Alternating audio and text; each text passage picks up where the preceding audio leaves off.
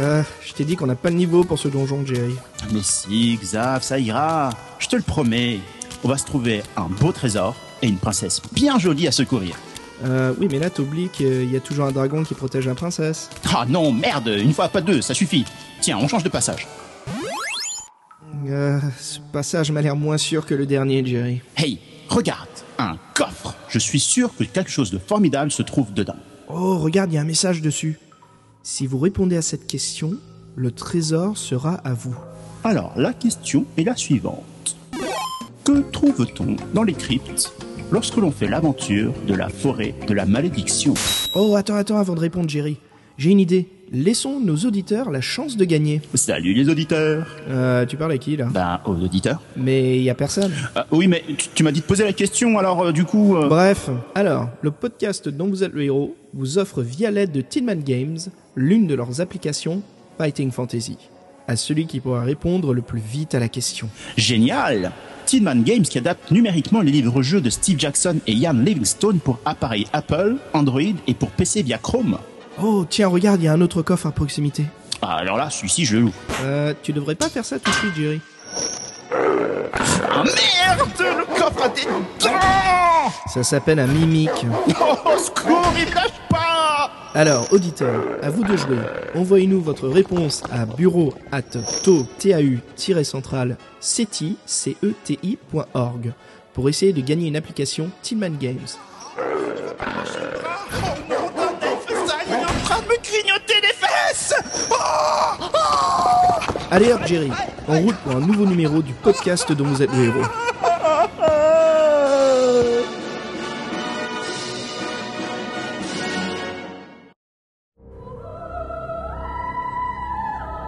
Bienvenue au podcast des livres dont vous êtes le héros.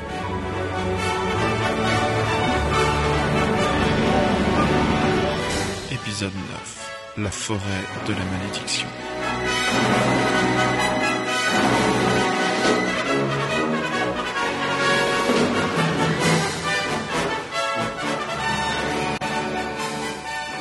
Salutations aventuriers et bienvenue au neuvième épisode du podcast dont vous êtes le héros. Comme d'habitude, moi c'est Xavier et à mes côtés, Hello tout le monde, c'est Jerry. Bienvenue pour ce nouveau podcast. Comment ça va Jerry depuis Bah écoute, euh, moi ça va très très bien, il fait beau, il fait chaud, euh, la vie est belle, j'ai envie de dire, euh, dans le meilleur des mondes. Et nice. toi On a un super climat ces temps-ci, c'est vrai, assez agréable. Le temps parfait pour bouquiner en jardin public ou euh, voilà si on a un petit, une petite zone verte chez nous, hein, c'est toujours agréable. Bah, ou ça, ou tout simplement s'il y a un petit canal, une petite étendue d'eau fraîche, euh, pas loin de, de là où on est, ça peut être un bon plan aussi. J'aime bien ce concept que les, euh, ce qui était auparavant en fait culture geek, nerd, tout ce que tu veux, euh, puisse maintenant s'afficher entre guillemets euh, sur les berges dans les lieux publics, travers- En effet. et euh, se cacher dans, se terrer dans, dans, dans une cave, dans la cave de maman, dans, dans le garage et tout. Bah, entre la, la caricature qui était assez proche de, de la réalité quand même, c'est sûr. hein, je veux dire, ah, oui, ah oui. les tout Mais débuts dans les années 70, euh, c'est vrai que c'était le cas, quoi. Et puis euh, après, bien, on peut parler du du euh, de- du Saint Graal. C'était la fille qui était joueuse de jeux de rôle. Bah oui, c'est clair. Euh, la fille qui était extrêmement rare. Donc quand il y en avait une, c'était vraiment le groupe qui s'était trouvé un Saint Graal, quoi. C'était chouette d'avoir euh, voilà une fille dans le groupe. Maintenant, Ouais. aujourd'hui, c'est bien, c'est beaucoup plus diversifié. C'est un loisir euh, comme un autre. Mhm. Mhm. Et euh, bah écoute, Jerry, comme c'est c'est un peu le, le début des grandes chaleurs là, ça commence déjà. Je te propose justement que pour ce neuvième épisode, on attaque euh, bah, un livre dont vous êtes le héros de la catégorie euh, défi fantastique. Euh, quelque chose qui nous rapproche de l'été. Pourquoi pas donc sortir des donjons, aller prendre l'air à l'extérieur. Et une Et- petite balade champêtre, Exactement, dans la forêt de la malédiction. évidemment. Ça donne plus trop envie là, non? Mais si, je veux dire, en tant qu'aventurier, tu ne peux pas aller te balader Ah oui. dans la petite forêt, euh, des petites fleurs, euh, des pissenlits, quoi. On va vite s'ennuyer. Ah non, Une tout bonne vieille malédiction, euh, c'est tout ce qu'il nous faut pour sortir justement de notre cave euh, et de nos grottes. Ah, Voilà, c'est ça. Après avoir euh, lu euh, et se rafraîchir avec du vent frais sur le bord des canals ou dans euh, les parcs publics, allez hop, en route dans la forêt de la malédiction où c'est sûr qu'on va mourir beaucoup plus d'une fois. Alors Jerry, avant de, rentrer dans l'histoire du livre, parlons un petit peu de, en fait de quoi il parle, de quoi il s'agit. euh, en fait, son placement dans, la saga et euh, quand il a été écrit, qu'est-ce qu'il avait de, de spécifique? Bah, premièrement, je dirais que euh, ça fait parmi des premiers livres qui, tout en étant des dungeon crawlers, c'est-à-dire euh, des, livres où, le but c'est d'amasser euh, un maximum de d'XP, de trésors et de possessions, c'est parmi les premiers en fait qui euh, qui se passent en extérieur. En effet, ouais, et c'est vrai que c'est, voilà, comme tu le disais juste avant, le type d'écriture, on est vraiment dans le dungeon crawler. Alors pour, pour ceux qui ne connaissent pas le, le, ce qu'est le dungeon crawling, hein, c'est un peu, c'est un peu de ce côté où on fait du grinding pour de l'XP, on se balade dans un donjon, on va de gauche à droite, de haut en bas, on fouille vraiment tout le donjon, on est coincé dans ce donjon et on, essaye de trouver la sortie qui est souvent euh, bloquée par un boss ou alors la fin du donjon. Et euh, voilà, dans ces premiers livres en fait de la saga Défi Fantastique, on sent, je trouve, Jerry énormément le type d'écriture dungeon crawling. Voilà, où les choix sont faits vraiment sur les directions que l'on prenne. On peut même prendre du papier et un crayon et dessiner soi-même la carte. Complètement. Là, les directions cardinales sont tout à fait respectées. On peut revenir sur ses pas, on peut revenir à des endroits qu'on a déjà visités par une autre entrée, par une autre sortie, euh, d'une autre direction. Et euh, toujours dans l'esprit du dungeon crawler, euh, on est dans un environnement clos, enfin pas clos mais euh, restreint. Là, en fait, on est dans, dans cette forêt. Mais voilà, j'ai envie de dire, en tant qu'aventurier, on y est un petit peu de notre plein gré. On n'est Mhm. pas coincé dedans, on est on a envie d'y être, on est là pour ramasser de l'XP, comme je disais, du trésor, et fouiller de fond en comble pour essayer de, de devenir riche. Voilà, ça reste vraiment dans l'esprit justement de ce dungeon crawler. Mais par contre, voilà, c'est dans la saga des, euh, des défis fantastiques, hein, des livres de Steve Jackson et Winston, ce fut le premier qui ouvra ses portes vers une aventure beaucoup plus grande et une écriture qui évoluera à devenir plus qu'un dungeon crawler. On sent déjà cette évolution euh, vers un peu plus, tu sais, l'esprit jeu de rôle. Donc plus de rencontres, plus de conversations, plus de discussions. On commence à, on s'écarte un peu de la base ou du, du dungeon crawling, mais on y est toujours un peu restreint, tu vois. On sent que ça pousse, on sent qu'on essaye d'adapter les joueurs et qu'on essaye de voir euh, si ça va plaire. Parce que la forêt de la malédiction, quand on regarde les livres qui l'entourent, hein, à cette époque-là, on a juste avant on a la citadelle du chaos, qui est euh, un énorme dungeon crawler. hein, je veux dire du début jusqu'à la fin, on pénètre dans le donjon et on doit trouver la sortie. Un, un autre qui le succède, c'est le labyrinthe de la mort. Death Trap Dungeon, Jerry, qui est, je pense, l'un des plus connus des défis fantastiques.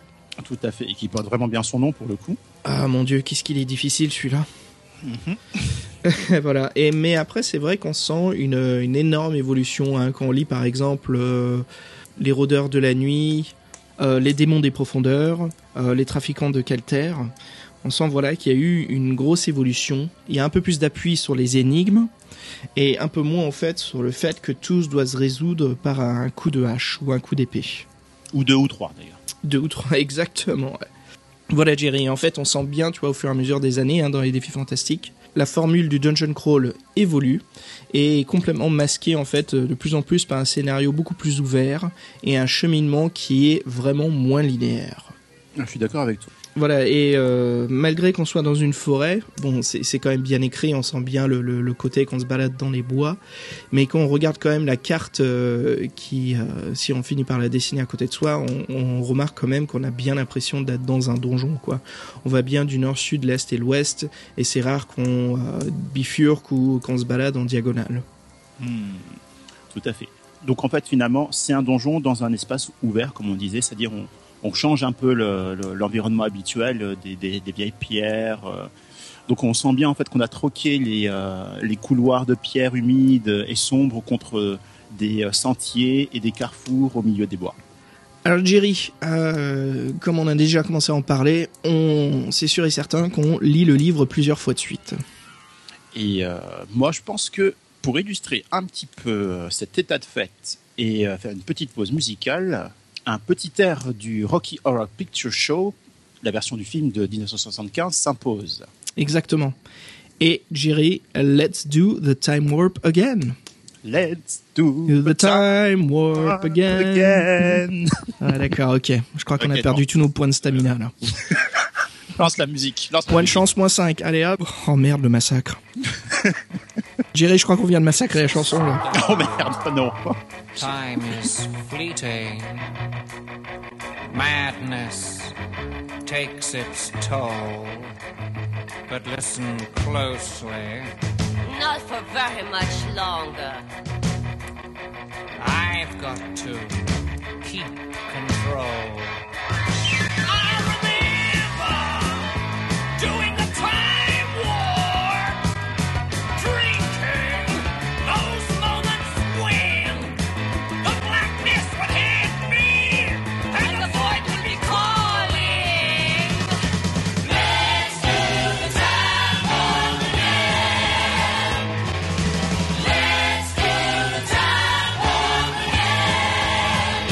Just a jump to the left. With your hands on your hips.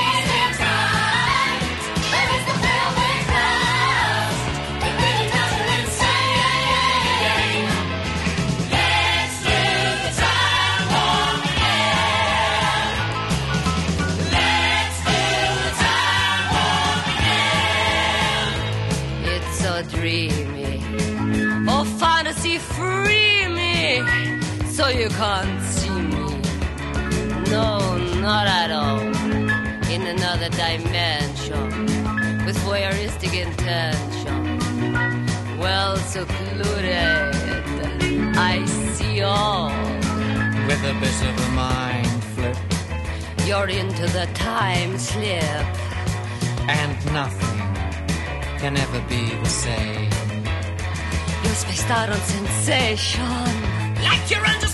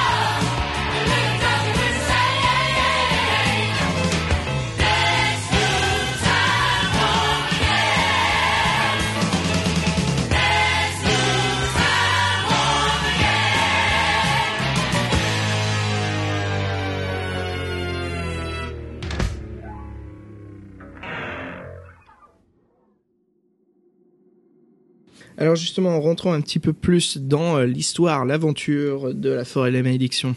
Jerry, le personnage que l'on incarne. Et euh, alors on va dire, moi j'aime bien ce personnage-là parce que euh, il est tout de suite marqué comme étant un aventurier, un aventurier dans le plus pur sens du terme, c'est-à-dire un type qui vient, qui pille, qui, tripaille et qui ripaille sans aucune honte ni vergogne. Et euh, du coup, euh, selon la manière dont on peut le percevoir, ça, c'est quelque chose de très plaisant, en mode haha, c'est un bon vivant, ou bien, Xavier, Écoute, euh, je peux pas être tout à fait d'accord avec toi. Moi, je trouve que l'on incarne vraiment un psychopathe. on vit loin de toute civilisation possible dans le livre. Ça nous l'est bien décrit au début. Et puis on décide de pénétrer dans une forêt et voilà, on finit par attaquer et tout massacrer devant soi. Tout ça pour récupérer un objet sacré. Bon Dieu, c'est bien amusant, mais quel massacre Bah oui, mais en même temps, on est payé pour. Enfin, il y a la promesse d'une récompense à la clé. Donc, euh, voilà, quoi. C'est pas. Je sais pas, si- peut-être que ça manque un petit peu le côté euh, psychologique du personnage, tu vois. Moi, j'ai l'impression d'incarner Jason dans la forêt. je suis Jason de Vendredi 13, je me balade dans la forêt et tout ce qui passe devant moi, bah, ça va se prendre un coup de, coup de machette dans la tête. Bah euh, oui, il y a un petit peu de ça. C'est vrai que le, le manque de, de psychologie dans le sens quête euh, pour sauver le monde, euh, Bah, disons que c'est. on a- la veuve et l'orphelin. Non, non, mais c'est pas ça. c'est- mais C'est rarement qu'on a le choix en fait de s'interposer ou de, de, de dire quelque chose. Soit on s'enfuit en courant, soit on lui balance un truc à la gueule, ou soit on lui met un coup de hache dans la gueule, quoi.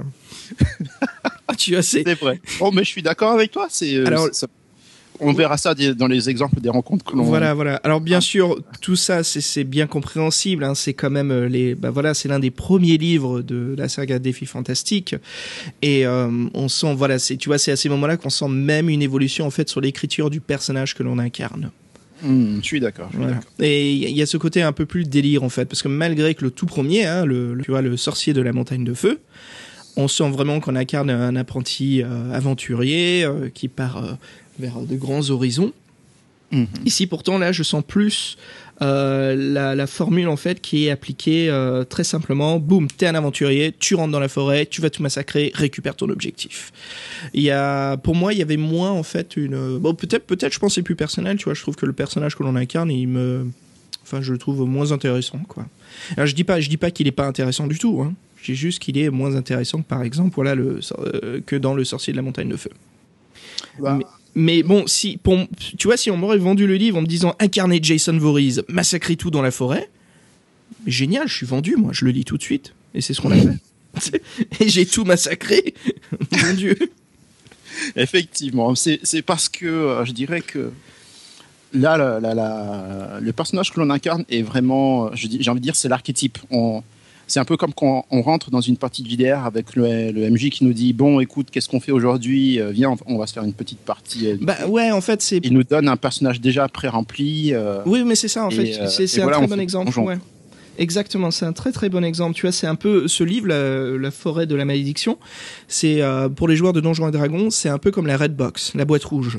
Hmm. Euh, voilà, qui s'appelait la Red Box en, en Amérique. Alors pour ceux qui ne connaissent pas, la Red Box c'est un peu ce tout un des premiers, enfin c'est pas l'un des premiers premiers, hein, mais c'est très très tôt dans l'histoire Donjons et Dragons. C'était un coffret euh, tout rouge et à l'intérieur il y avait tout ce qu'il y avait pour faire une aventure de dungeon crawling. Parce que la phase, bien sûr, de Donjons et Dragons était beaucoup plus axée au début sur, euh, bah, en fait, la quête du donjon. Hein. Et au fur et à mesure des, euh, des maîtres, euh, maîtres, enfin les maîtres du jeu et l'évolution de l'écriture, le temps qui passe, les, les scénarios évoluent et même aujourd'hui, tu vois, on a des jeux de rôle où il y a quasiment pas de, de dungeon crawling ni de baston. hein. On est, on est vraiment dans des jeux d'aventure, de, de recherche, de- d'investigation. Je veux dire, on, on a par exemple des maîtres du jeu qui nous font jouer à un jeu de rôle français, Cops, où voilà, on est des inspecteurs et on enquête un meurtre. On a des maîtres du jeu de l'appel de Toulouse, où euh, rares sont les rencontres, euh, les esprits maléfiques. On est beaucoup plus en fait sur des enquêtes paranormales. Donc ouais, on sent l'évolution du, ouais, l'ambiance aussi, bien sûr, bien sûr. Alors là, par contre, tu vois, l'ambiance de la, forêt de la malédiction, elle est, moi, je la trouve top, hein, superbe. Ian Livingstone, euh, voilà, qui a écrit La forêt de la malédiction, hein, Forest of Doom en anglais est vraiment à son top euh, sur la description euh, des lieux et des endroits que l'on parcourt. Et euh, il y a des moments où on sent vraiment, euh, tu vois, le soleil qui nous tape dessus, qu'on sort des, euh, des lieux bien boisés. Euh, on entend quasiment les ruisseaux, on a vraiment l'impression d'être perdu dans la forêt, on cherche à s'abriter. Donc là-dessus, il y avait pour moi euh, un, un- tu vois, un très très bon sens de l'écriture pour justement nous faire ressentir l'ambiance autour de nous. Moi, j'ai envie de dire en fait qu'à ce propos-là, euh, mais je pense que c'est aussi le, propre du bouquin et de son aspect dungeon crawler, euh, c'est que on se retrouve quand même dans une forêt. C'est, je sais pas comment dire ça, c'est une espèce de vortex de magma à rencontre. On peut trouver dans cette forêt tout et n'importe quoi. Mais quand je dis tout et n'importe quoi, il manque juste les petits hommes gris et euh, voilà, on a le bestiaire le plus incroyable que, j'ai jamais rencontré dans un livre. C'est vrai qu'il y a, il y a zéro limite pour euh, limite. Ian Livingston pour le, le, le type de monstre que l'on peut rencontrer là-dedans. Parce que quand on dit forêt maléfique, moi je pense tout de suite à... Bon, c'est sûr qu'il va y avoir quelques gobelins. Ouais. Euh, je dirais peu d'orques, parce que bon, les orques ils vont pas se cacher trop dans les bois. Je les verrais plus dans des camps, dans les plaines. Voilà. Un peu, tu vois, qu'on peut voir dans l'univers de, de Skyrim ou de Morrowind, hein, de la saga des Elder Scrolls. Euh, je verrais pas un dragon, tu vois, parce Ouais, que voilà, c'est une ça. forêt. Je veux dire, la forêt, elle finit en trois secondes s'il y a un dragon dedans. Et pourtant, dans le livre, on a un dragon pour bonne mesure, Voilà, exactement. Allez, entre autres choses. entre, autres choses. Donc, on en ouais, parlera aussi encore un petit peu après. C'est ça. On a, on a vraiment un peu de tout. On a encore une fois des âmes de Cro-Magnon. Alors ça, j'ai l'impression que tu vois dans les premiers volumes des, euh, des défis fantastiques, euh, les hommes de Cro-Magnon, c'était un, il fallait, il fallait y les mettre quoi. C'était vachement C'était un ennemi standard. C'était un ennemi standard, l'homme de Cro-Magnon. Je veux dire, entre les ceux que j'ai rencontrés, moi, dans la, euh, la montagne de feu, là, tu vois, je retrouve le groupe, j'ai l'impression qu'ils sont en train de se dire, putain, t'as tué nos potes, on va te faire la peau. Mais laissez-moi tranquille, quoi, je vous ai rien demandé. Moi, je pense que dans la même mesure où on incarne Jason, en fait, c'est Jason dans ce bouquin. En fait, on se rend compte que la disparition de l'homme de Cro-Magnon n'est pas due à une extinction de l'espèce, mais à un massacre en règle dû à des aventuriers. Qu'est-ce qui est arrivé à l'homme de Cro-Magnon? Bah, Jason Voorhees. Jason Voorhees, euh, voilà, euh, se baladait champêtre dans la forêt et euh, a tué tout ce qu'il y avait dedans. Ok, bah écoute Jerry, avant qu'on avance un peu plus euh, sur, bah justement, avant qu'on commence à parler de l'histoire du livre, euh, notre but, notre objectif et nos rencontres, je te propose une musique pour nous mettre un peu dans l'ambiance euh, du massacre. Exactement. Voilà. Je te propose qu'on s'écoute euh, du euh, chiptune, donc d'un artiste nommé euh. Et le morceau s'appelle Jerry. The Massacre. Voilà, exactement. Ça porte parfaitement son nom pour l'aventure.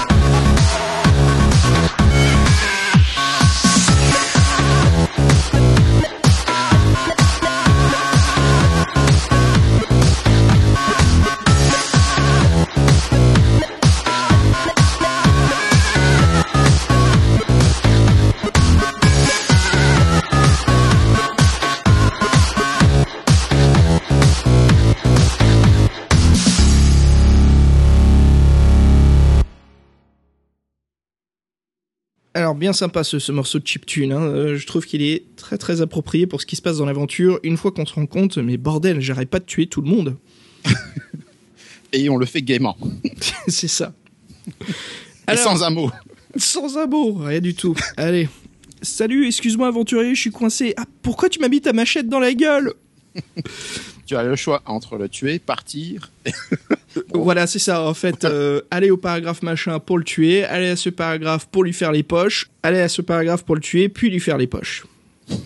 ou fuir. Ou fuir. Ouais, mais bon, là, euh, disons que si on fuit, on rate un peu euh, les, euh, l'objectif en question, quoi. Hmm, il y a moins de chances de, de, de, de réussir si effectivement on passe son temps à fuir. Et justement, quel est l'objectif?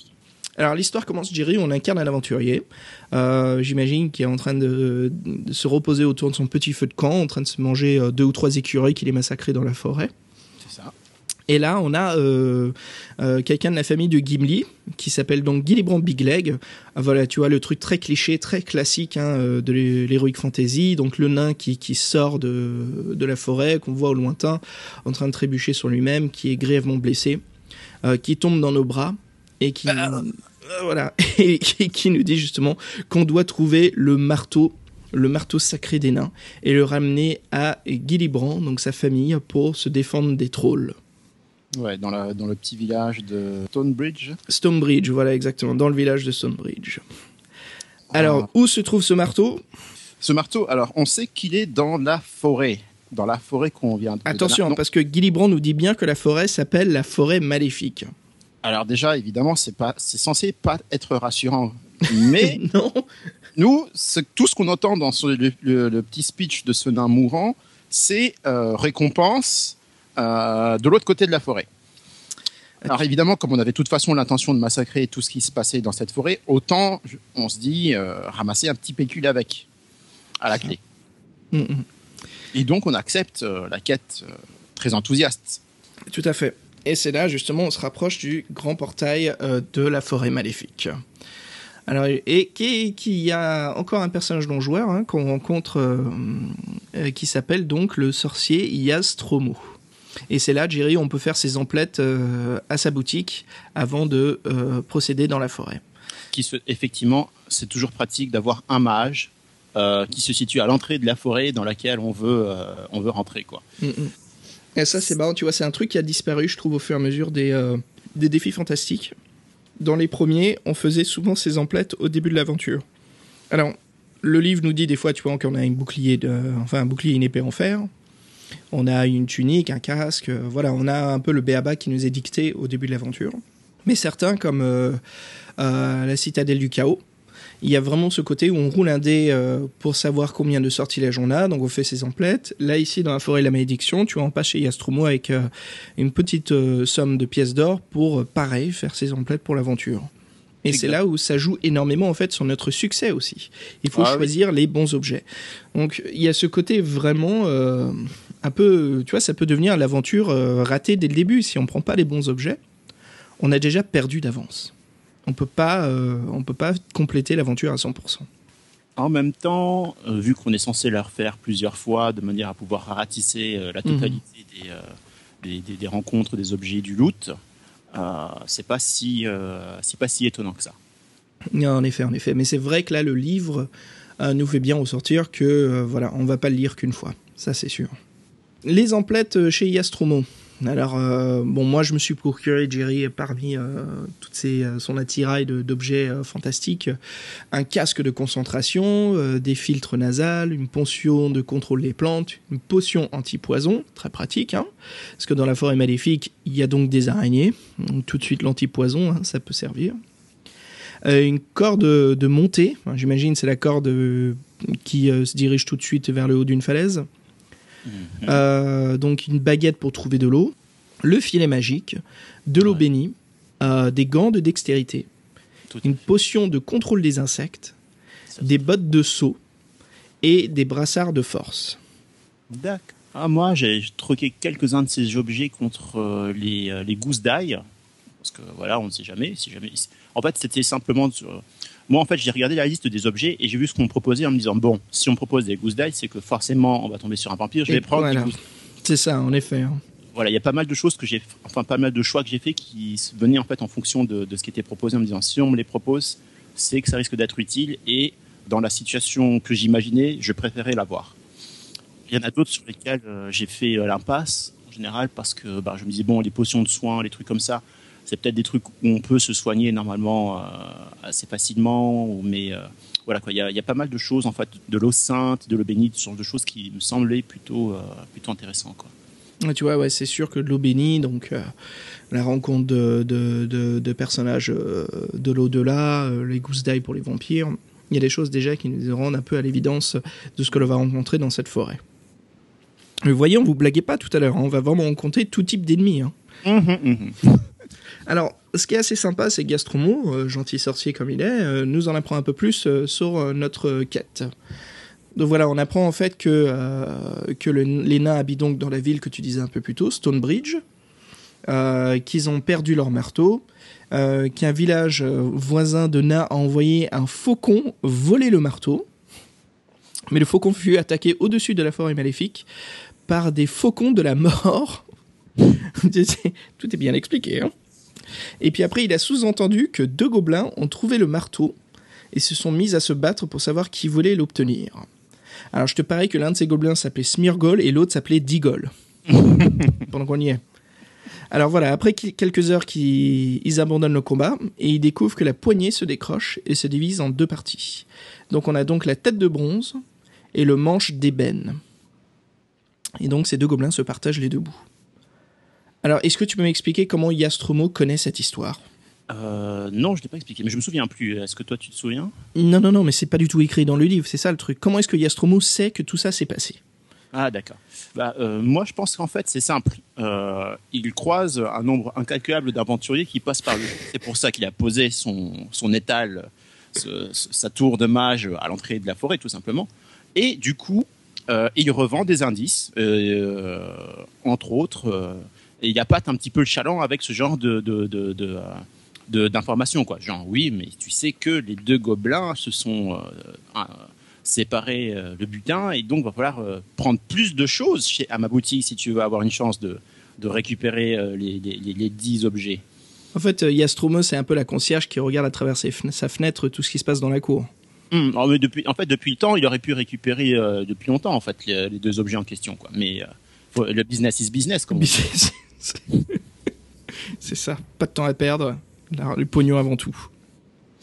Alors bah voilà, on pénètre dans la forêt. Alors il y a cette superbe illustration hein, de cette euh, très grande porte qui s'ouvre et euh, donc voilà qui dévoile euh, en face de nous une forêt très très épaisse. Alors ma première rencontre, Jerry, fut une sorcière qui était en train de lire quelques grimoires dans sa hotte. Alors je rentre et je cherche à faire la conversation poliment, en expliquant voilà que je cherche de l'aide. Et là, tout de suite, elle lâche un rire maléfique. Et euh, Est-ce voilà, que son rire n'était pas plutôt maudit? Bah apparemment oui, parce que ça m'a fait perdre un point de chance. Et voilà. Voilà. Et elle sort d'un tiroir une fleur de la mort. Alors tu vois, j'imagine tout de suite les, euh, les fleurs de la mort qu'on retrouve euh, dans le premier sorcellerie. Hum, Voilà, le fameux chant de... Des lotus lotus, noirs. Des lotus noirs, ouais. Super, bon, bah, c'est génial pour moi tout ça. hein. hum. Elle se la frotte sur le bras et ça remplit en fait la pièce d'une odeur douce. Alors, J'imagine voilà l'envoûtement. Et il y a ma vision qui commence à se troubler. Donc voilà, le livre en fait me propose euh, de, de réagir et c'est là où j'enfile mon casque de concentration. Bien vu, d'accord. Alors ce qui se passe, c'est une fois que j'ai mon casque de concentration, ça commence à bloquer un peu euh, justement le- l'envoûtement. Mais par contre, euh, il y a dans cette salle aussi euh, un de ces sous-fifres. Et qu'est-ce qu'il fait ce mec? Il me lance une chaise à la gueule. je rate mon jet de chance, hein, vu que j'ai un point de chance euh, de moins, bah pile poil, voilà, je fais le numéro qu'il fallait pas faire. Je me prends la chaise en plein sur le côté, ce qui me fait chuter et me rend inconscient.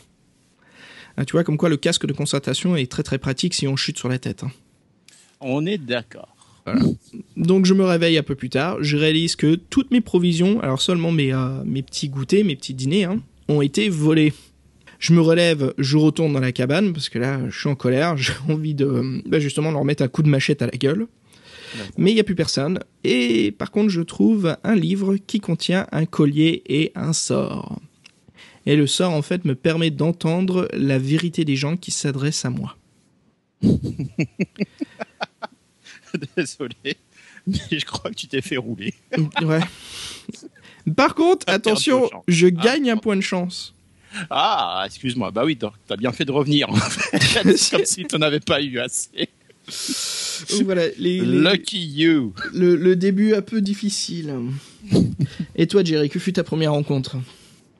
Alors, euh, ma première rencontre euh, a été euh, une rencontre auditive pour, le, pour commencer, parce que j'entendais une voix euh, qui, me, qui me réclamait une pièce. Au bout d'un moment, je capte que en fait, la voix provient, semble provenir d'un corbeau. Euh, au début, je me dis bon, ça doit être un coup de ventriloque, il doit y avoir quelqu'un qui me qui, qui- qui veut se payer ma tête. Mais histoire de voir quand même, pour ne pas tout de suite passer au massacre, je, Mhm. je- je commence à parler au corbeau, qui me répond euh, que oui, en fait, il me donnera une bonne, une, une bonne, euh, un bon conseil contre une pièce d'or. Ah bah sympa le corbeau. Effectivement. Bon, je lui dis, je lui dis voilà, c'est le début de l'aventure. euh, j'ai encore tout mon or. Je lui, je lui file la pièce Mhm. et il me dit va au nord. Je dis bon, d'accord, ok. Et, euh, et je lui pose encore une dernière question. Je dis mais qu'est-ce que tu vas faire avec tout cet or? Enfin, avec de l'or, euh, t'es un corbeau. Et là, il m'explique pas en fait que avant, maintenant, il était effectivement, il est un corbeau, mais avant, c'était un aventurier et il a été transformé en corbeau par un mage. Ok. Et qu'il a besoin, il a besoin de cet or pour pouvoir racheter le sort pour le changer, en, euh, pour le changer en humain. Une pièce d'or. Non, pas une pièce d'or. En fait, il demande une pièce d'or à tous les gens qui passent par là. Ah bah dis donc. Donc, il doit être là depuis longtemps. Oh merde, le pauvre. Peut-être qu'il devrait en demander deux. Peut-être, mais oui, mais bon, tu sais, l'inflation, tout ça. En fait, c'est, on parle toujours de la fashion de la- de- du sorcier de la montagne de feu, on est d'accord. Ah, toujours cette inflation. ouais, c'est une vraie maladie. Une vraie malédiction. Donc en fait, euh, l'équivalent de Wall Street se trouve à l'intérieur de la montagne de feu. C'est ça. Et euh, tous les gens autour euh, en pâtissent. Donc, Mais voilà, bon, je passe effectivement vers le nord, après avoir suivi le conseil du, euh, du, euh, du corbeau. Et je tombe sur des hobgoblins euh, qui sont en train de se chamailler. Et je récupère, en fait, en les massacrant, car évidemment, essayer de parlementer avec un hobgoblin, ça n'a pas beaucoup d'intérêt. Là, je suis d'accord avec toi, en effet. Je récupère donc euh, des biscuits remplis euh, de, de, de, de, de verre, de... Comment on appelle ça Euh, Des vers de terre asticots. Des asticots Oh. et un collier fait en tête de, en crâne de de de de, de de, souris. Mais c'est vachement utile tout ça. Mais attends, attends, attends, euh, c'est très important, je veux dire. euh, Et j'emporte, j'empoche tout ça évidemment et je continue mon euh, mon chemin. Ok. Donc j'imagine que ça va te servir au bout d'un moment? Non, pas du tout. En fait, je m'en suis plus jamais servi. Des trucs complètement inutiles, merde. je sais clair, mais je me suis dit bon, on sait jamais, peut-être sur une créature. Que... Non, C'est là où on voit justement l'écriture d'Ian Livingston qui s'amuse avec nous. Ce qui est parfait. Alors bah écoute, moi je continue mon chemin et euh, je fais face à un grand chêne. Alors là, il y a un trou dans l'arbre. Et euh, bien sûr, il y a quelque chose qui a l'air de se cacher dans ce trou. Euh, bah qu'est-ce que je fais? Bah vas-y, fuck, hein. Je mets la main dedans et je m'attends au pire. Et ça me fait en fait penser à la fin de, de Manitou. Je sais pas si tu, tu as lu ce livre de Graham Masterton. Donc juste pour faire vite, pourquoi ça me fait penser à ça? À la fin du livre, c'est un, un chaman indien en fait qui se réincarne et euh, ça se passe dans un hôpital où il y a plusieurs personnes voilà qui, qui ne voient plus rien parce que l'électricité a été coupée. Et il y a une personne qui dit il faut que tu touches à peine le cercle, il faut qu'il te morde en fait un tout petit bout de ton doigt. Tu vois, il faut qu'il absorbe ton sang. Et donc la personne tend le bras, en s'attendant à ce qu'il lui bouffe, tu vois, un petit doigt, quelque chose. Bah non, le chaman lui bouffe toute la main. Miam. Voilà, d'un coup. Alors, après avoir lu ça, et donc là, je reviens dans la forêt maléfique. Euh, excuse-moi, la forêt de la malédiction. Enfin, tu me diras quand même qu'elle est assez maléfique. Hein. Là, je m'attends au pire. Je dis, bon, bah, écoute, je me suis fait dérober par des sorcières. euh, pourquoi pas perdre un bras tu as une logique. euh, Voilà. Et pourtant, je me fais mordre, Jerry, mais seulement d'un point de santé. Et puis après, j'attrape quelque chose. Et là, je retire de ce trou un casque magique. Ah, pas mal. Euh, et c'est plutôt assez simple. Et c'est assez chouette car euh, quand je m'en équipe, je sens une sensation d'invincibilité. Et ce casque me donne plus 1 à tous mes jets de dés sauf la chance. D'accord. Pas mal, pas mal, pas mal. Assez cool quand même. C'est cool, c'est cool. J'avoue, j'avoue. Bah, figure-toi que moi, de mon côté, en, poursuivant mon chemin, euh, je suis tombé sur un gremlin qui euh, que j'ai massacré, pour faire bonne mesure, Bien sûr. Et qui dont j'ai pu retirer en fait euh, un lingot valant 28 pièces d'or. Hey, cool. Ah, pas mal, hein Sympa. Tu vois Donc, euh, en poursuivant mon chemin, euh, je tombe sur une grotte habitée par un ogre. Et là, évidemment, toujours pas de, de, de possibilité de, de, de parlementer. Donc, je le massacre. pour faire pas mesure. Et je lui dérobe une petite boîte euh, en, en argent Mmh. une petite boîte en argent, euh, dans laquelle se trouvent en fait euh, des petites. euh, Ah non, en fait, il n'y a rien dans la boîte en argent. C'est- Et je confonds avec une autre, une autre rencontre un peu plus tard. Oh là là, donc... Mais donc toujours rien. toujours, Donc, eh ben. boîte. Je l'embarque avec moi parce que voilà ça. En fait, on peut se dire que oui, voilà, c'est des trucs en trop, mais euh, un peu plus tard, face à une certaine rencontre avec des voleurs, on se rend Mhm. compte que voilà, se séparer de certains de son, euh, de son Ouais. matériel peut être intéressant. Ouais. Et, et là, tous les objets un petit peu comme ça qui ne servent à rien sont justement euh, de bons candidats à, à ce genre de délestage. Et une stratégie très importante dans le livre euh, quand, quand on en est à la deuxième lecture. Voilà, exactement. Alors écoute, moi, euh, et- et je pensais à un truc, mais Ouais. si tu dois passer par, euh, en sortant de la forêt, qui a un contrôle euh, des douanes, hein, Mhm. euh, mais dis-moi s'il fouille dans ton sac, c'est un peu le bordel. Il y a un lingot d'or. Il y a un lingot d'or. Qu'est-ce que c'est que ça, monsieur? Oh, c'est un collier de tête de rat. euh, Vous inquiétez pas. mais il y a des biscuits qui bougent dans votre sac. oui, mais c'est à cause des asticots. Ah, ça me fait penser, tu sais, au steak haché dans Poltergeist. Ah oui aussi. Oh, c'est dégueulasse. Mais pourquoi vous vous trimballez avec ça, monsieur? Et, Très bonne question, Jerry. Est-ce que tu peux nous répondre? Bah écoutez, non, pourquoi je répondrais Je le massacre. Bah, Oui, pendant qu'on y est, pourquoi pas? C'est c'est pas quelque chose qu'on n'est pas habitué dans, dans le jeu. encore. Euh, Eh oui. Ok, donc écoute, voilà ce qui m'arrive moi. Euh, je sors un petit peu de, des bois, j'arrive un peu dans les plaines de la forêt. Et là, je trouve un barbare qui est accroché au sol. D'accord. Voilà, exposé au soleil. Je dis bon, le pauvre homme, il est en train de souffrir. Euh, il communique pas du tout. Tu vois, il a vraiment la tête en arrière. Alors là, je voudrais qu'on parle justement donc euh, de l'illustrateur de ce volume, hein, de la forêt de la malédiction, qui est donc Malcolm Barter. Et Malcolm Barter a un talent assez extraordinaire pour du représenter euh, les rencontres de la forêt de la malédiction. Euh, J'aime beaucoup son design. Alors, ce qui est, ce qui est intéressant de Malcolm Barter, c'est qu'il joue pas beaucoup en fait sur des remplissages euh, d'ombre ni euh, d'éclairage. C'est plutôt en fait plus sur le détail euh, des, des visages ou des, des personnes qu'on va, que l'on va rencontrer dans cette forêt. Hmm, C'est beaucoup de lignes claires. Il n'y a pas beaucoup de. Ils s'embêtent pas avec le dessin du volume euh, par des par des dégradés ou des trucs comme ça ou du, Ouais, du voilà. Il n'y a pas de texture en fait. C'est. Il que du il y a, il y a que du tracé. Voilà. Mais c'est magnifique, c'est ça que je trouve euh, d'extraordinaire, quoi. C'est euh, vraiment super et ça permet en fait de donner un côté un peu plus lugubre euh, aux rencontres que l'on croise. Ce côté, tu vois, où tout est euh, très sobre et pourtant il y a un détail incroyable sur, sur le visage de la personne, quoi. Ses verrues, ses, euh, ses bosses, ses cicatrices. euh, vraiment, vraiment intéressant. Bon, on, mettra, on mettra comme d'habitude quelques illustrations sur la page web. Oui. Euh, assez sympa. Je mettrai d'ailleurs celle de, du barbare. Là. Vous, la trouverez euh, sur la page web. Donc Jerry, voilà, je reviens vers, euh, vers mon personnage hein, que j'incarne. Euh, je, je me dis bon, eh ben, je vais le libérer. Hein, Peut-être qu'il va m'aider.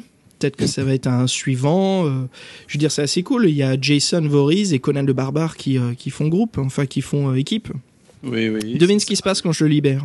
Il te saute à la gorge. C'est ça. voilà. Donc je me retrouve à le tuer. Et malheureusement, oui, voilà, c'est malheureux, mais C'est malheureux, c'est malheureux. Donc voilà la rencontre qui m'a pas servi à grand chose. À part, euh, voilà, me faire ressentir vraiment cette, cette ambiance de doute. Ce qui est vraiment intéressant à lire. hein. C'est très très amusant. moi je l'aurais massacré pendant qu'il était attaché, mais bon. oui, bah oui, pendant qu'on y est. hein. Alors, en marchant plus loin, euh, après avoir traversé un fleuve, je décide de poser camp. Alors, n'oublie pas que je me suis fait piquer toutes mes ressources. hein. C'est- c'est pourquoi Alors du coup, à quoi ça te sert de poser le camp? Bah, juste à, à mourir de faim petit à petit. C'est sympa. Ouais, c'est chouette. Hein. Le Et donc, sang voilà. tire à loin, toi. Par contre, voilà ce qui m'arrive. Je me réveille au milieu de la nuit par des chauves-souris vampires. Et Jerry, moi, je n'ai pas pris la gousse d'ail. C'est ballot. Donc, euh, je sais pas si tu te rends compte, mais c'est quand même pas mal de chance en une journée, là. hein. Ouais, ouais, ouais, ouais. Je me fais massacrer la gueule par euh, le sous-fif d'une sorcière qui me lance une chaise euh, sur la tête. Je sais pas, c'est un match de, de, de catch américain, tu vois. Bah, c'est un peu ça, c'est ce que j'allais C'est- Le mec, il, tu sais, il dans l'arène, il y a moi et la sorcière, et puis il y a, il y a, je sais pas, le manager de l'autre, là, qui rentre dans l'arène et qui me jette une chaise à la gueule. Une chaise pliante C'est ça, une chaise pliante à la gueule, quoi. en bois. Donc après, qu'est-ce que je fais? Je suis tout massacré de la gueule, bah je mets ma main dans un trou, je me fais bouffer la main, mais bon, moi je récupère un casque. Mais euh, voilà, je sais pas si ça va servir à grand chose au fur et à mesure. J'aurais massacré l'arbre avant de mettre ma main dedans. C'est ça, ouais. C'est ce que j'aurais dû faire. Après, voilà, je me fais défoncer la gueule par un barbare, et puis après par des chauves-souris euh, vampires. Bah écoute, je finis par les massacrer parce que le casque que j'ai récupéré plutôt, euh, tu sais, la sensation d'invincibilité, qui me donne un plus un à tous mes jets, aide énormément quand même contre certains Ouais, ennemis. beaucoup le fait que tu précises à chaque fois que c'est une sensation d'invincibilité. Ah oui, bien C'est sûr. pas vraiment invincible. Non, non, c'est qu'une sensation, voyons. Ça, faut pas, faut pas pousser mes mères dans les orties quand même. Hein. Alors, je continue ma marche euh, le lendemain, hein, après m'être recouché emmerdé par euh, les chauves-souris. Mhm. Et euh, qu'est-ce qui se passe? Bah, je fais face à des hommes tout minces habillés en peau de bête. Alors je me dis, est-ce que c'est peut-être la famille de Lou Ardent Peut-être, mais mince, euh, ils sont quand même barbares, hein, normalement. Tout à fait, ouais. C'est juste que ça me faisait penser, tu vois, les mecs avec Ouais, je vois bien. petit pot de bête. Mais bien sûr, ce ne sont pas, euh, ce ne sont pas la famille de, de Lou Ardent, bah, parce que déjà elle est morte. Mais euh, c'est plutôt euh, ni rien à voir d'aussi noble et d'aussi et d'héroïque. C'est bien sûr des sortes d'hommes de Cro-Magnon avec des flèches. Alors il y a l'un qui tire sa flèche sur moi, mais il me rate. Yes. Allez, on dirait que la journée commence euh, bien mieux pour moi. Un jet de chance réussi. Et les mecs ils commencent à se disputer euh, parce que justement j'ai esquivé la, flèche. Ah ouais, Ils sont en d'accord. train de se disputer entre eux, quoi. Oh, t'as laissé notre notre notre dîner euh, s'enfuir. J'imagine la conversation euh, qui allait dans, dans ce chemin-là. Et qu'est-ce que je fais? Bah, J'en profite pour fuir. hein. Je me D'accord. casse. Ça, c'est une première bonne décision pour la Voilà. Euh, bah là, écoute, je trouve un puits et je jette une pièce d'or dedans. Je me dis bon, Toi, t'as acheté une, une pièce, d'accord. voilà. Euh, ah, je vois que toi aussi tu as trouvé ce puits. Ouais. Je fais, euh, je jette donc une pièce dedans. Je je, je fais un vœu. Bien sûr, rien ne se passe. C'est curieux. Je me remarque après qu'il y a un chemin au fond du puits. Donc Ah. je prends ce chemin. Et euh, je, je dois me mettre à quatre pattes en fait pour passer, euh, enfin euh, autant que j'avance dans ce petit chemin. Donc je, je peux vraiment pas me mettre debout, je suis tout tout coincé quoi. Et au bout de quelques mètres, je rencontre deux gremlins qui m'attaquent. Et oui, bienvenue. Voilà, super. Alors bien sûr, contrairement le film, moi j'ai pas un mixeur pour les broyer, hein, non. ni un micro-ondes pour les faire exploser. Et c'est surtout que eux, en fait, ils sont à la bonne taille, en fait, dans leur galerie. Bah oui, bien sûr. Pas se déplacer. Alors Bah, bien sûr. commencer comme ça, en goncé. Et ben là, je retrouve à les battre à quatre pattes. Parce que je suis dans un petit tunnel. D'accord. Donc je finis par les défoncer parce que bien sûr ce ne sont que des, des gobelins. Hein, et puis euh, face à une épée de fer, euh, ils vont pas faire long feu. Et euh, je remarque quelques figurines d'argile et j'en prends une euh, dans ma bourse. C'est une petite figurine de main rouge, si je me souviens bien. C'est ça. Ouais, ouais, je vois. Alors Jerry, qu'est-ce qui t'arrive toi à la fin de la première journée, au début de la deuxième? Donc, parmi mes pérégrinations, j'ai eu la, la- la chance de tomber sur euh, une maison dans les, euh, dans les arbres, dans les hauteurs. Donc, euh, je suis parti, du coup, explorer, évidemment, pour, pour voir, même si je me disais que les, euh, les gobelins euh, n'habitaient pas trop dans, dans les arbres. Parce que, je le rappelle, on cherche quand même des gobelins, on en cherche deux dans une forêt. Euh, et je suis, euh, j'ai affronté un, un homme de, un Cro-Magnon, quoi, comme tu disais. Mhm. Donc là, je- voilà, j'ai fait ma première rencontre de Cro-Magnon dans, dans cette histoire-là. Et euh, pour le battre, bah, en fait, j'ai dû me, bah, le massacrer, en fait, tout simplement aussi, encore une fois. Ah Toujours bon pas possibilité de, de, de parlementer ni quoi que ce soit. Et toujours dans, le même chemin, en fait, en continuant parce que lui, en fait, ne me rapporte pas grand-chose. euh, je tombe sur une, nouvelle grotte après être descendu du, euh, des arbres. Et à l'intérieur de cette grotte, par contre, se trouve un ogre. Un ogre qui est en train de malmener en fait une petite créature couinarde euh, dans une cage. On ne sait pas trop bien, on n'arrive pas trop bien à distinguer ce que c'est. Mais là, mon instinct d'aventurier me dit ah attends ça, ça peut être intéressant. Et je profite du fait que l'ogre euh, me tourne le dos euh, pour m'approcher et utiliser une pierre à lui lancer. En fait, les choix sont simples. On lui propose, euh, on propose à l'aventurier de s'approcher pour parlementer avec l'ogre, de l'attaquer, de rebrousser chemin ou de lui lancer une pierre. Mhm. Étant quelqu'un de particulièrement euh, lâche et pas, pas de raison de m'appeler un ogre euh, à main nue si je peux faire autrement, Je dirais pas là, je dirais juste euh, la décision un peu plus intelligente, quoi. Je. Ouais, mais tu sais, les paladins, bravoure, duel et tout ça, pff, que dalle. C'est un ogre, il s'en fiche de l'honneur. Donc du coup, je ramasse la pierre et avec mes gants de dextérité, Je lui décoche un tir direct sur l'occiput, Oh, ce bravo. qui, ce qui euh, du coup massacre, euh, du massacre à coups de pierre, euh, c'était quelque chose de, de neuf que pour moi, donc c'était c'était particulièrement euh, Oh, jouissif. Et, euh, et euh, je libère la petite créature qui se trouve être un gobelin. Ah ah. Et L'un des gobelins. euh, de- et c'est un des deux gobelins qu'on recherche, Oh. qui évidemment après avoir été libéré se jette de- sur moi, mais là je l'attendais euh, de pied ferme, donc il n'a pas fait très long feu. Et en le fouillant, je récupère la tête du marteau, Bravo. tête de bronze. Bravo, bravo. Le premier run, tu trouves euh, l'un des deux objets. Exactement. Bravo, Jerry. Allez, hop, un petit- 500 XP pour toi. Hey, hey. Est-ce que je passe un niveau? Oui. Non, tu vas mourir de toute façon, donc euh, C'est bien ce que je pensais. tu, tu vas te faire massacrer, donc t'inquiète pas. Dépenser tes XP, j'en ai rien à faire. d'accord, d'accord. Alors vas-y, continue à, me- à me raconter, parce que là, super quand même. Le premier run, tu trouves euh, les Le- pièces du marteau. Là, je me dis, bon, ça y est, j'ai déjà fait la moitié du boulot. Euh, et donc, je me dis qu'il faut pas que j'aille trop trop vite. faut pas que j'aille trop trop vite, euh, parce que sinon, évidemment, euh, je risque de passer à côté du deuxième. Et je commence à, à, à errer un petit peu, en fait, en allant dans toutes les directions, sauf le nord. C'est ça. qu'évidemment, La fin, Mm. de, la fin de la forêt se trouve L'est le ou l'ouest, évite à tout prix le nord. Exactement. Donc, Et surtout le bonus quand on te propose de retourner vers le sud. oui, évidemment. Mm, mm.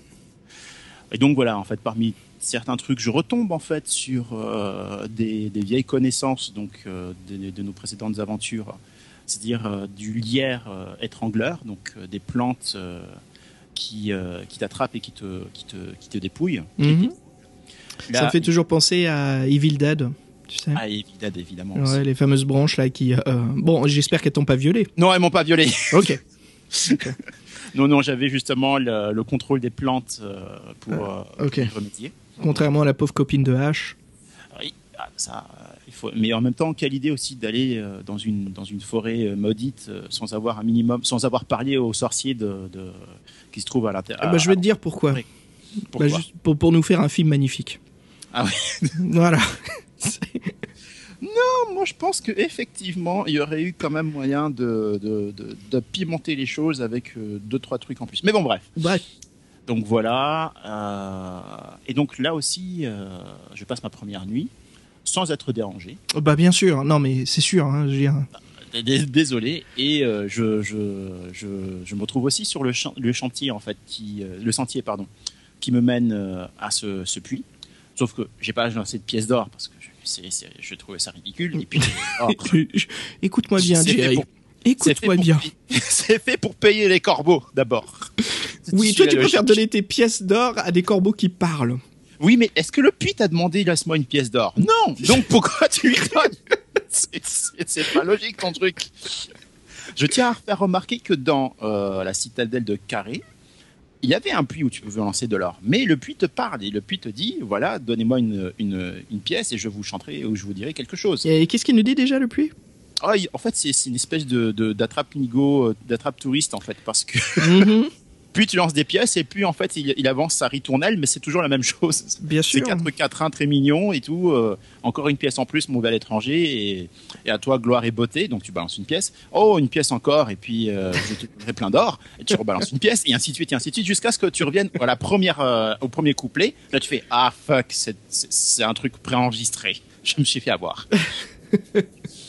Donc là, fort de cette expérience, tu vois, c'est bien en fait. L'expérience euh, se, se, se- se poursuit en fait de livre en livre en tant que joueur. Mhm. Donc là, je n'ai pas à lancer de pièces d'or. Je suis tout de suite descendu dans les souterrains. Et euh, à mon tour, j'ai aussi affronté euh, donc euh, cette série de gobelins, euh, enfin pardon, de gremlins. Ouais. Et, euh, et ensuite, j'en suis sorti. Du coup, reprenons l'aventure où là où toi, toi, tu l'avais laissé. Alors, bah écoute, cette deuxième journée qui commence euh, ni bien ni mal, hein, il se passe pas grand chose. Ah d'accord. Donc en fait, quand, quand tu, es tu es mais tu es ressorti euh, par le même chemin, j'imagine. Euh, bah en fait là je suis toujours au fond du puits. D'accord. Ok. Donc j'ai- moi j'ai continué en fait les tunnels Mhm. et j'ai rencontré cette fois des gobelins. D'accord. Alors euh, bon, le massacre hein, s'ensuit. Je récupère pas mal de, de pièces d'argent et un lingot d'or. Alors tu vois ce qui s'est passé, Jerry? Je pense que toi tu as rencontré euh, les gobelins qui, euh, le premier jour, Exact. qui avait trouvé le lingot. Mmh. Et moi, en fait, je les ai trouvés le deuxième jour. Donc, à mon avis, ils se dirigeaient vers leur cachette. Tout à fait. Et c'est assez intéressant, ça, non? Ouais, ouais, c'est bien Sens de, de l'écriture, il y a ce côté euh, temporel, quoi, qui est mis en jeu. Mhm. Assez sympa. Euh, bah voilà, donc euh, un beau lingot d'or. Par contre, j'ai pas un collier de tête de rat. Mmh, tu, tu, le regrettes, hein, ce collier de tête de rat.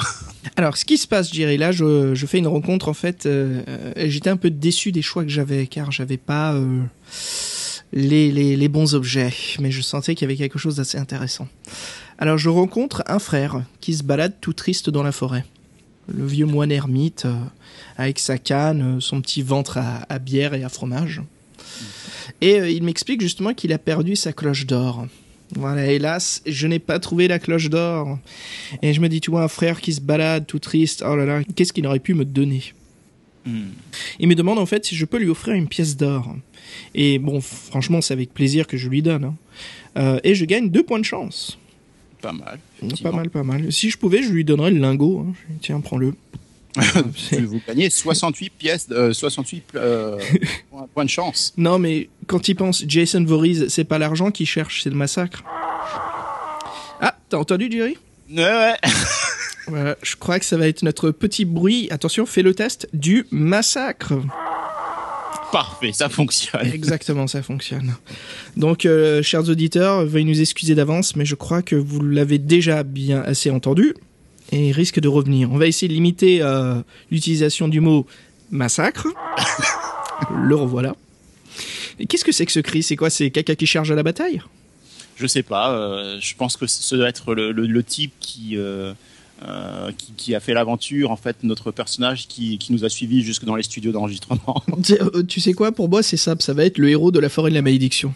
C'est ça. Voilà, on va l'appeler le héros de la forêt. le héros de la forêt, es-tu là? Le bien nommé. Massacre. Et le voilà. Donc, ok, Jerry, je continue. Donc, qu'est-ce qui se passe? Bah, euh, voilà, comme je disais, donc ce frère, et là, je peux pas faire grand-chose pour lui, mais euh, il me bénit, il me donne donc euh, deux points de chance en plus. Alors, Je pense j'ai- que tu en aurais eu beaucoup plus si jamais tu avais trouvé sa cloche. ah, je me demande si j'aurais pas eu autre chose à la place. Donc, je continue à marcher à travers cette maudite forêt. Et là, je rencontre trois faucons de la mort. Alors, est-ce que ça ne serait pas les fameux faucons de la mort qui ont attaqué le fameux faucon royal qui euh, transportait euh, le marteau sacré? Ça pourrait être ça. Moi, je dis. euh, Mhm. En fait, ils sont toujours en train de rôder autour de la forêt en mode bon, faut qu'on récupère notre truc parce que sinon on va se faire, on va se faire plumer par le patron quand on va rentrer. Et là, qu'est-ce qui se passe? Eh ben, je crie à l'attaque Euh, Ah oui, au massacre Ouais, ça- Le voilà. Alors, euh, je les défonce, hein, parce que bon, un Jason Voorhees, euh, c'est pas, euh, c'est pas n'importe qui. Hein. Et là, je récupère l'un des colliers en argent qui lit. Attention, la mort vous attend.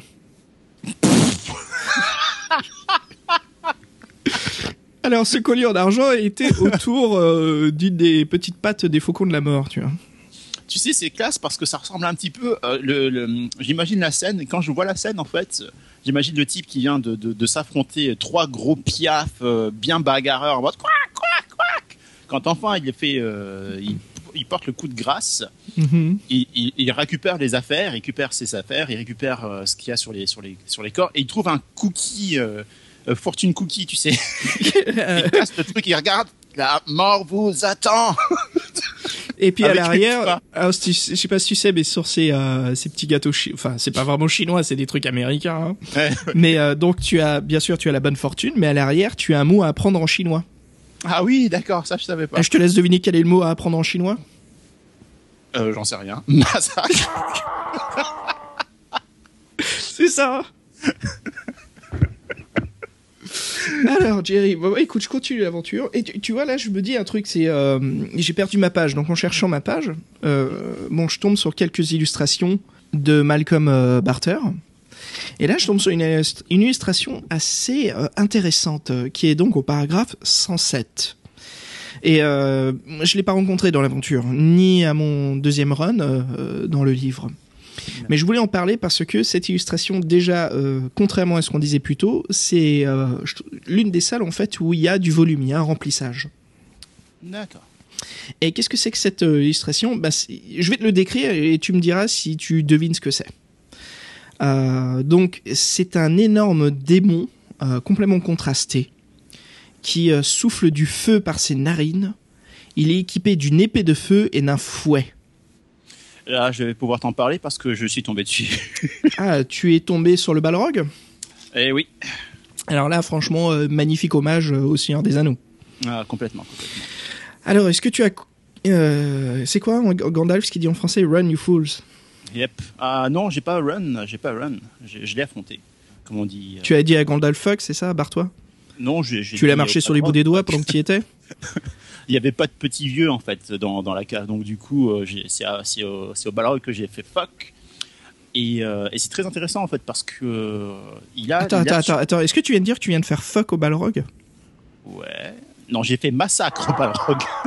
Ah, le revoilà. Euh, et- tu, tu peux me raconter cette histoire, s'il te plaît? Ah bah, franchement, ça c'est un des passages de livre que j'aime beaucoup parce que ça fait pres- presque office de, de, de mini de mini quête en elle-même, tellement euh, c'est complètement à part. Mhm. Euh, alors en fait, pour rentrer en fait dans cette cave, il faut d'abord commencer par euh, s'enfoncer dans un dans un tronc, un tronc évidé, un, tronc d'arbre mort, un tronc d'arbre mort évidé. Là, j'ai pu m'y enfoncer grâce à ma corde de, de, de- de grimpe. Et euh, il y a mon anneau en fait de lumière, euh, mon anneau de lumière qui aurait été acheté donc au début d'aventure. Parce qu'on n'y voit rien du tout et on ne sait pas à quel point c'est profond.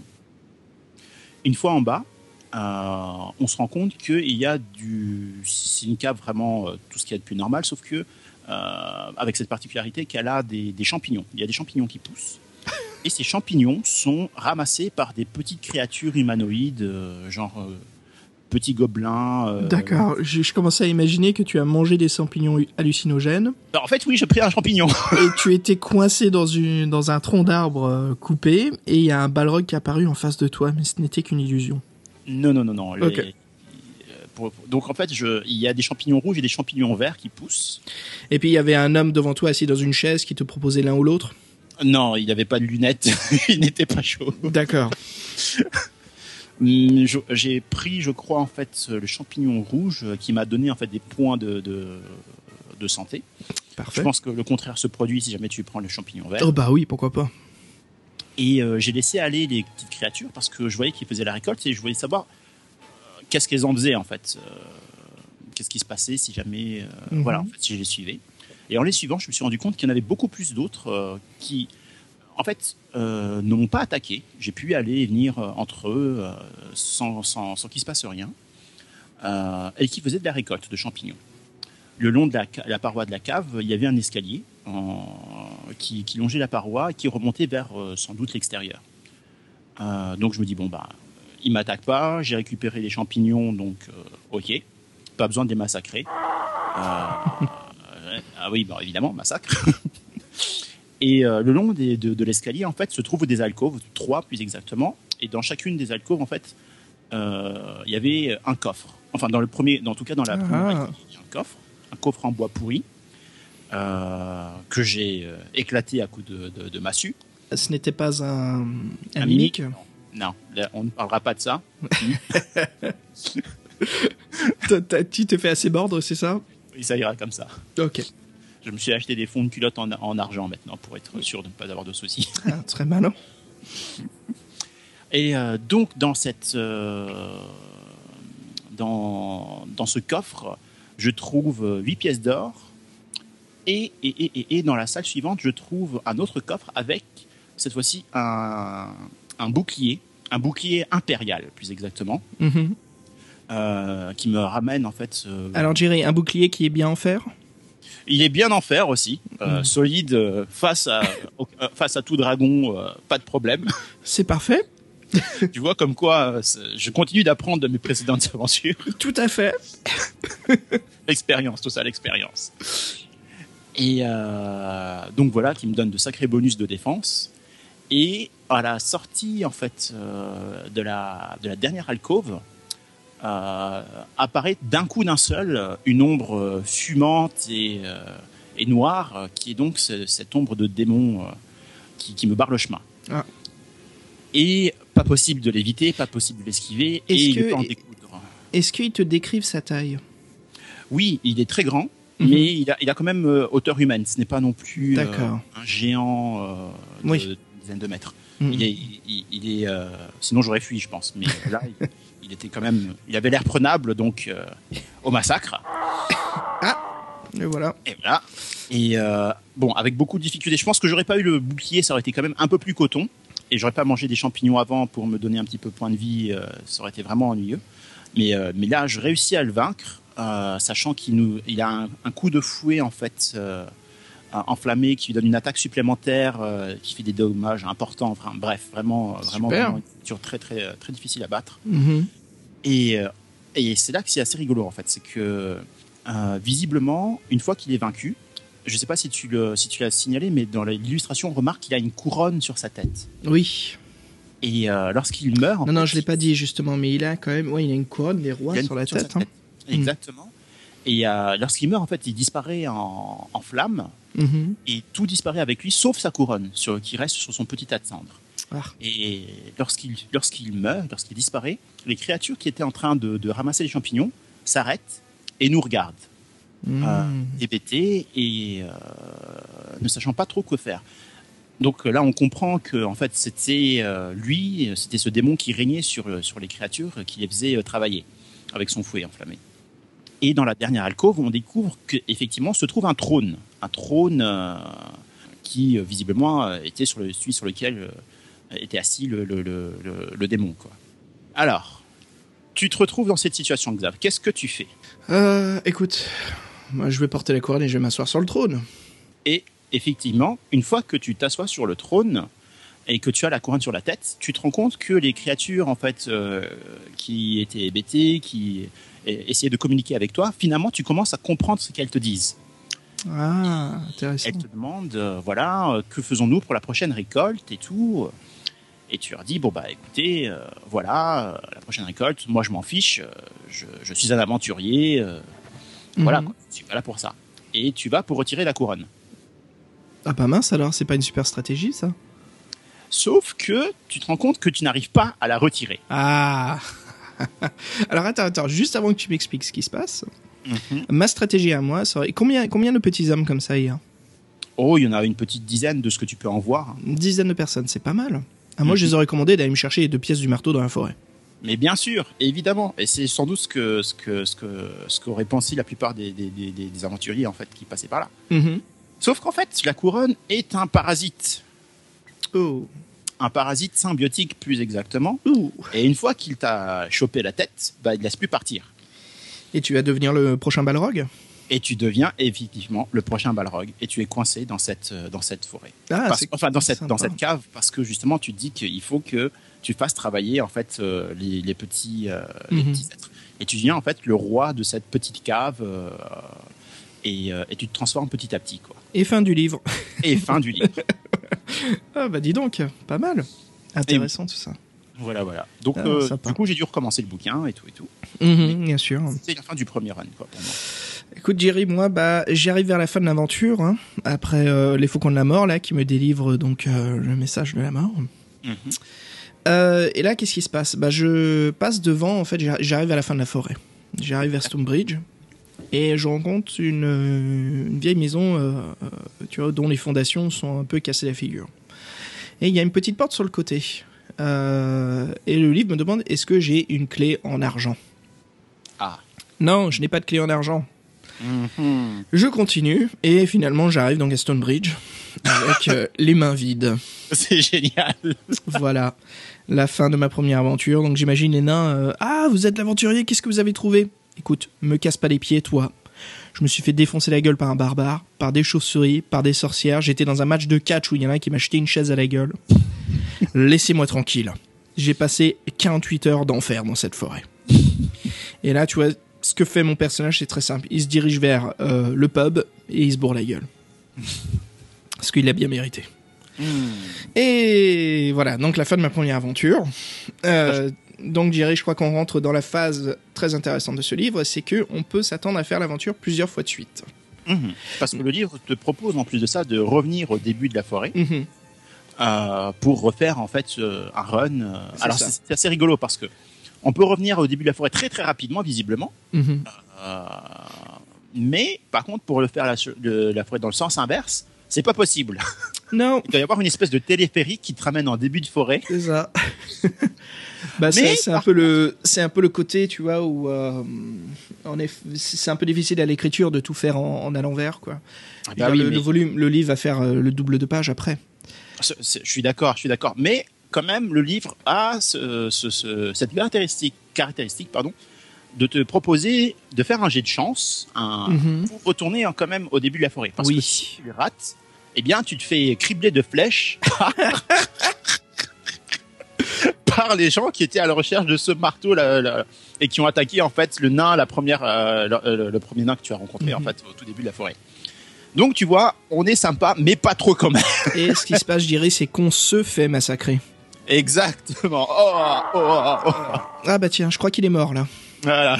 Voilà, c'est bon, on l'entendra plus.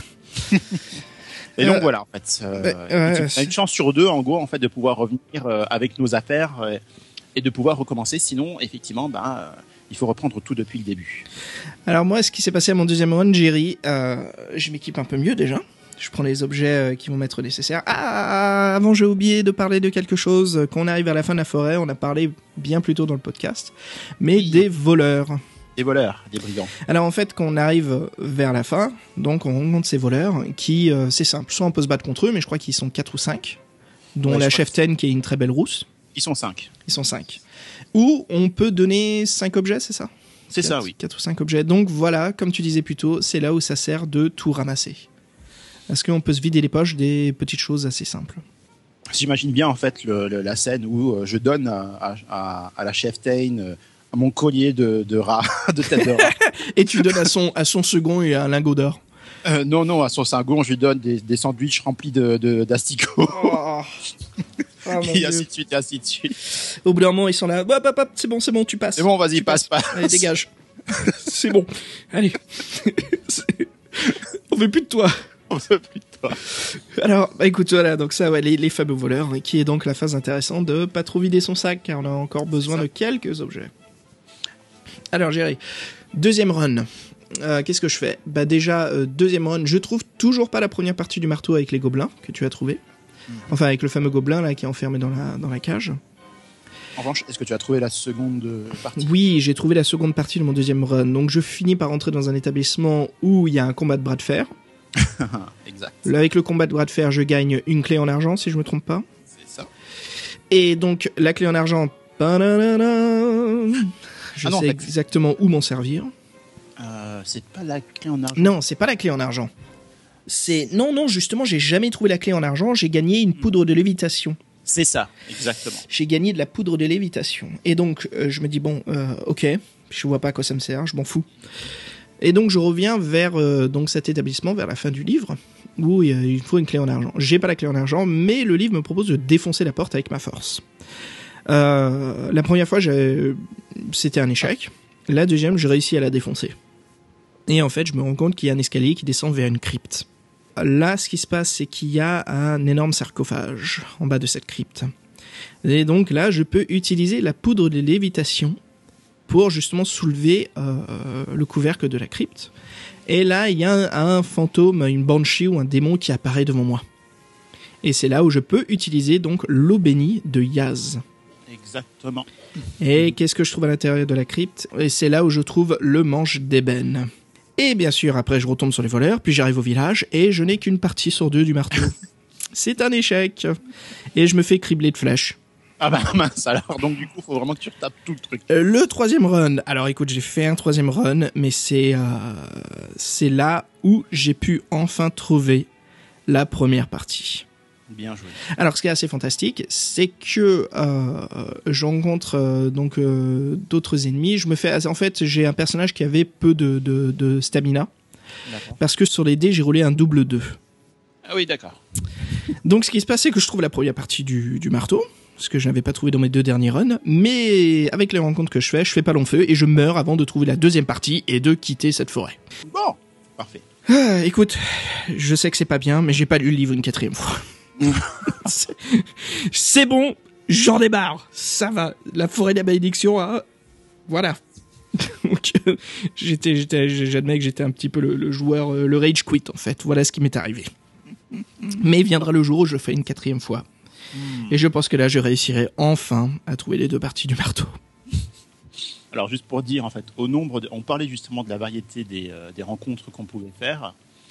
Euh, je voudrais juste citer pour le pour le pour, pour le- comment on appelle ça? Euh, pour for the records euh, Pour les, pour les records, ouais. Pour les archives. pour les archives. Voilà. Je voudrais juste citer pour les archives un ver de terre équipé d'une d'une un ver de terre géant équipé d'un d'un dard empoisonné. Un barbare accroché au sol euh, qui finit en berserk une fois libéré. un dragon. Une énorme silhouette d'un ogre dans une caverne. Il y avait également un ptérodactyle, Des oui. faucons de la mort euh, qui nous dit qu'on va mourir. un centaure qui est également passeur, un passeur pacifiste en plus de ça, qui veut juste euh, passer le temps, Un loup-garou. un loup-garou effectivement. Il y avait aussi, euh, alors je me suis tapé un facochère qui, qui m'a foncé dessus Pour bonne mesure. pour bonne mesure. Euh, une sorcière et son sous-fifre qui veulent faire un match de catch. Il y avait un triton, enfin un poisson, un homme poisson. Bien sûr. Il y avait... euh, On peut continuer pendant des heures, Jerry, c'est très dangereux. C'est très dangereux. Euh, des hommes de Cro-Magnon qui savent pas tirer à l'arc. Oui, voilà. Il y avait un géant, un, géant de, de la forêt, Euh, des gremlins euh, dans leur petite caverne. dans les, dans les petites caves, et euh, sans doute encore plein d'autres choses. euh, Bien sûr, un balrog maudit. un balrog maudit. Oui, c'est vrai, exact. Pour finir, comme je disais au début, un dragon. Alors, c'est pas un dragon, c'est un wyvern. Ah, d'accord, c'est une wyvern, d'accord. Euh, wyvern, voilà. Donc, euh, un type de dragon très spécifique, un peu plus petit. Hmm. Voilà. Ouais, voilà, voilà. Alors, ce qui est intéressant du Wyvern, c'est euh, on arrive dans une sorte de, de comment dire, du, du, euh, d'une plaine euh, remplie d'ossements. On peut soit s'enfuir ou on peut soit faire l'investigation.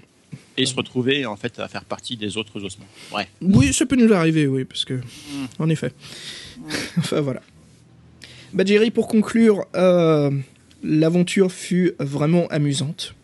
Bah oui, surtout quand on le prend comme ça en fait, c'est-à-dire euh, comme euh, la petite balade champêtre de Jason parmi les petites cré... les, les petites fées euh, les créatures féeriques. Ah oui, non, mais moi, ce que- c'est ce que j'en retiens. C'est Jason euh, dans le, dans le monde de l'Heroic Fantasy. hein. Donc, euh, c'est assez amusant. Non, mais la- la- la- l'aventure est assez sympa. La forêt est quand même assez immense à explorer. Il y a énormément de choses à voir. Donc ça, c'est vraiment, vraiment euh, chouette. Ça en fait une très bonne lecture. C'est très, très amusant. Et le fait aussi de faire plusieurs fois le livre, ça nous permet justement de, de bien poursuivre notre investigation et de découvrir quand même pas mal de petits lieux différents à chaque fois. Des rencontres parfois assez fascinantes, comme dit le, le balrog euh, qui, euh, Mmh. qui règne sur sa caverne avec Ouais. sa couronne, c'est quand même euh, son petit royaume miniature en fait. Ouais, c'est chouette ce que tu as trouvé cette euh, mini-quête. hein. c'est, voilà, assez simple. C'est toute la beauté de l'écriture de Ian Livingstone. Oui, oui. Bah écoutez, chers aventuriers, euh, sur ce, on vous souhaite euh, très bonne soirée ou une très très bonne euh, journée. hein. Euh, peut-être euh, un petit teaser sur ce que nous allons euh, présenter Oui. la prochaine, euh, le prochain podcast. En effet, Jerry, euh, notre prochain numéro sera un peu plus différent. Avec Jerry, voilà, on se lance sur... euh, de temps en temps, on fera donc un épisode entièrement en anglais. Voilà, on cherche à toucher la communauté anglophone, à partager notre passion euh, avec eux aussi. Et donc voilà, donc euh, le prochain épisode sera entièrement en anglais. Si vous êtes bilingue, n'hésitez pas à nous écouter. On ne fera pas euh, l'un des livres qu'on a déjà lus. Voilà, pour le prochain numéro, on fera bah, encore l'un des tout débuts euh, de la saga des défis fantastiques. On fera donc en anglais La citadelle du chaos. Et donc, bien sûr, on reviendra le mois d'après sur un épisode en français. Sur ce, on vous dit, chers auditeurs, à très bientôt. Avec une petite musique euh, de Goblin. Exactement. Nous allons écouter The Goblin Waiting Death. À très bientôt. À très bientôt.